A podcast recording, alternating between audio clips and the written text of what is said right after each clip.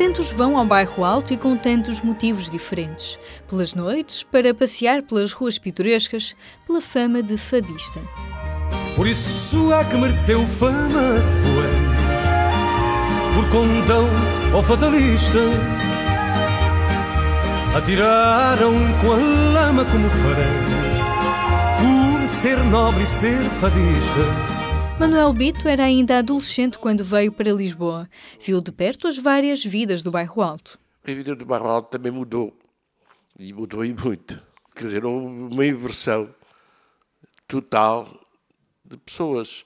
Ou antes houve conviver com pessoas que até então nunca nem ninguém sonhava que jovens de 16, 18, 19, 20 anos iriam para ali. E, portanto, aí começou a, moda, como se chama dizer, a moda do bairro alto. Aí os jovens começaram a frequentar, e isto já depois do 25 de Abril. Portanto, as novas ideias começaram a surgir.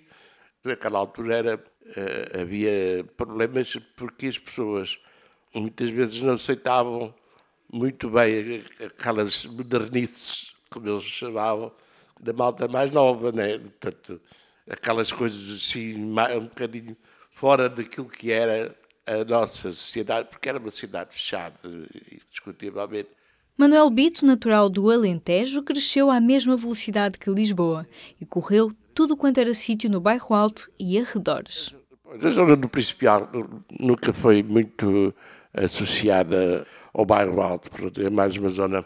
Havia a Rua do Século, onde vivia o jornal O Século, que teve ali sempre, mas as pessoas eh, a partir daquela zona do Príncipe Real para lá, já não, não havia tanta convivência, era diferente. Era, toda esta zona envolvente era esta zona, a partir aqui de cima, do Pedro V, esta Rua da Rosa, por aqui abaixo, a Bica, o bairro da Bica, o Castré, eram, digamos, as três partes com mais convivência, com mais boémia e com mais convívio, e, e se aprendia muita coisa.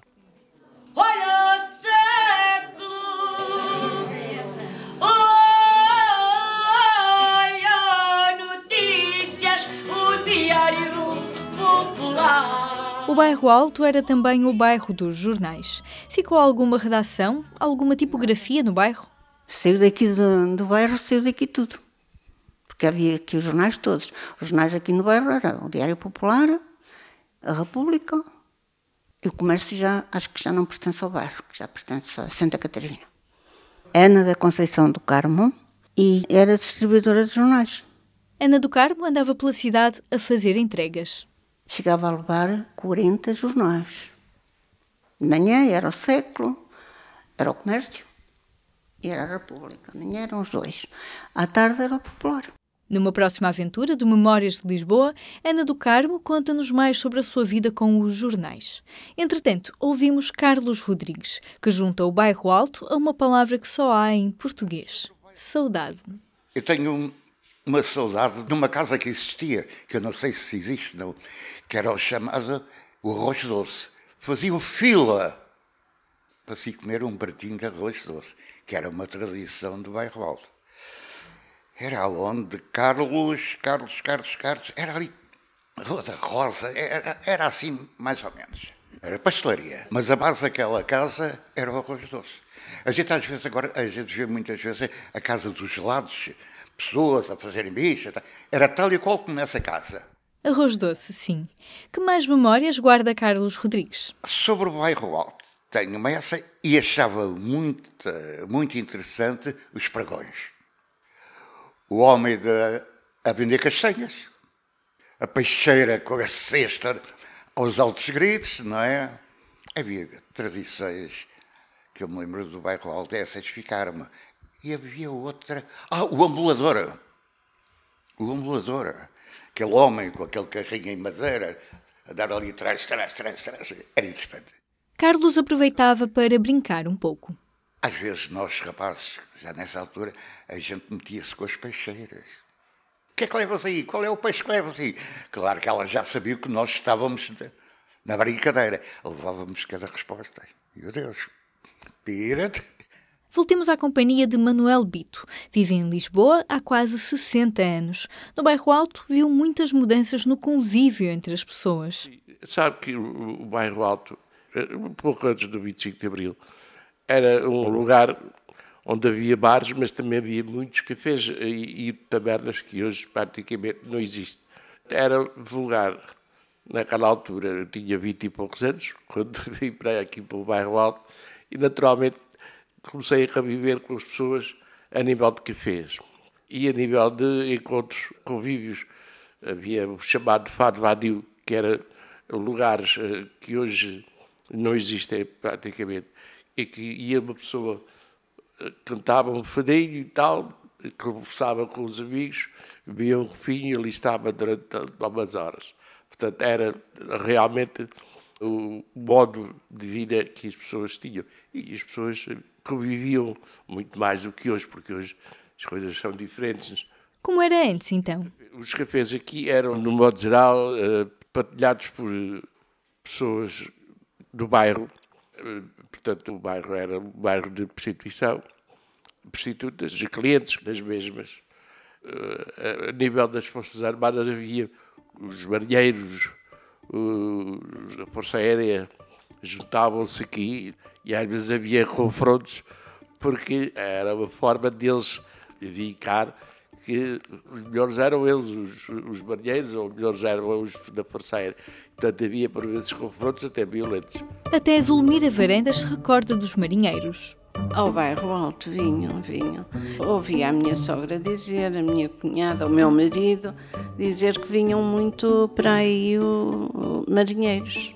E às vezes via-se, às vezes a gente passava na rua e já os víamos, três, quatro, cinco juntos a passear, com a farda branca, com o boné. Não sei se aquilo se chama boné, mas pois, ah, vinham para aí para o bairro alto, para os bares, para cafés, vinham para aí. Manuel Bito lembra que muitos ficavam lá embaixo pelo cais do Sodré. Então ia tudo até ao Castré mas uh, era sempre um problemático, precisamente porque o Castro tinha outra variante que perturbava mais as pessoas, que era, nessa altura, havia muitos barcos que vinham, uh, estacionavam em Lisboa, marinheiros e não sei o quê, naquelas alturas do Castro, aquilo era de fugir, porque os estrangeiros chegavam ao Castro e invadiam praticamente o Castro e faziam 30 por uma linha mas fazia o mesmo. A polícia não tinha capacidade para assistir aquilo. E então, quer dizer, nesses dias, a gente lá sabia, né? Olha, estão cá os americanos, ou estão cá. Os americanos, então, claro, já se. toda aquela euforia deles e, portanto, sentirem-se donos do mundo, e chegavam aqui, tanto deles, e as próprias pessoas que estavam nos bares, tanto os empregados como as mulheres que estavam ali para vender o corpo, tinha uma abertura total para esses, porque era a única forma de ganhar os gestões. Aí nessas noites o bairro, o, o Castro era realmente uh, muito improvável que os portugueses estivessem lá. Voltemos ao topo da Rua do Alecrim. A fama do bairro Alto não se fazia só de fado e confusão, lembra o Sr. Carlos. O bairro Alto para mim é só passagem. Quando tinha 17, 18 anos, eu mais os meus colegas, ei pá, vamos para o bairro alto, vamos dar ali uma volta. O que é que a gente vinha para o bairro alto? Miúdos, nós miúdos, vínhamos ver as garotas, que na altura o bairro alto era uma grande tradição das garotas. Então lá vínhamos nós. Manuel Bito recorda os tempos em que a prostituição fazia parte do cotidiano do bairro. O modo de vida dessa altura era mais ou menos esse. Portanto, havia os cafés, naturalmente, nós respeitávamos as pessoas uh, que faziam do aluguer corpo uma profissão que elas entendiam, e não hoje entendem, acho eu, que era uma necessidade que tinham para poder fazer face à miséria que havia naquela altura, antes do 25 de Abril.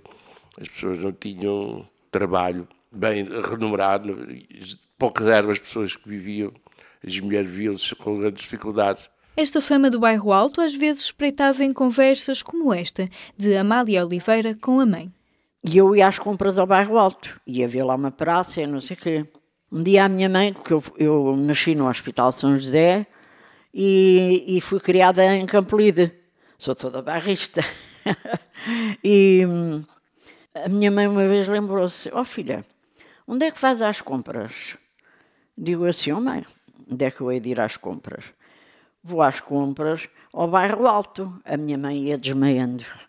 Vais aonde, filha? Aquilo era um bairro, era um bairro. Tu vais aonde? Até baixou a voz. Oh, mãe, vou ao bairro alto às compras, qual é o teu problema? Eu tratava os meus pais por tu. Ai, filha, não digas a ninguém que vais ao bairro alto. E eu, naquela altura, não assimilei. Depois é que fui apanhar o elétrico e digo assim: ai, a minha mãe pensa que no bairro alto aquilo é tudo. Mas havia, havia pequenas, coitadas, prostitutas mas eram a seio, vestidinhas como deve ser, não, não se metiam com ninguém, nem faziam um alarde. A gente sabia porque sabia. Foi uma coisa que existiu sempre e não causavam nada a ninguém. Frequentador do bairro desde a juventude, Manuel Bito lembra-se de onde os mais boêmios iam recarregar as baterias.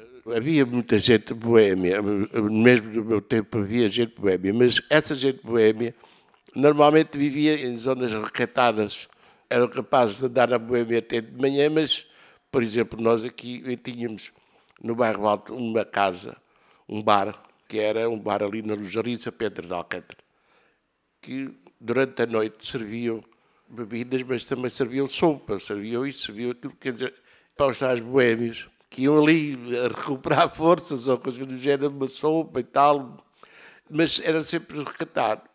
Por altura dos Santos, era também aqui que se encontravam os arraiais dos verdadeiros. Aqui há 40 e poucos anos existia uma tradição que se mantém, que é os Santos Populares. E nos Santos Populares faziam-se arraiais. Arraiais, mas eram arraiais verdadeiros, não eram turistas e não sei o quê. Não havia. Portanto, eram arraiais verdadeiros. Eram tanto verdadeiros que às vezes até que davam a gatos e não sei o quê. Mas se não houvesse isso, não era arraial os arraiais, ali no Jardim São Pedro de Alqueira, tinham fado às tantas, comia-se o caldo verde, ouvia-se fado ao ar livre e tal. O Camões também havia arraial. Com cantigas a bailar de boca em boca, despedimos-nos do Bairro Alto, nobre e fadista, nas palavras de Carlos Neves, cantadas por Carlos do Carmo. Hoje saudoso e velho, recordando com carinho seus amores, suas paixões. Para cumprir assim na sua, ainda veio para o meio da rua cantar as suas canções. Neste episódio do podcast Memórias de Lisboa, ouvimos Manuel Bito, Ana do Carmo, Carlos Rodrigues, Amália Oliveira e Zulmira Varandas. Agradecemos o apoio à produção do Centro Social de São Boaventura. Memórias de Lisboa é um podcast do público produzido por Aline Flor e Magda Cruz. Este programa tem o apoio da Santa Casa da Misericórdia de Lisboa.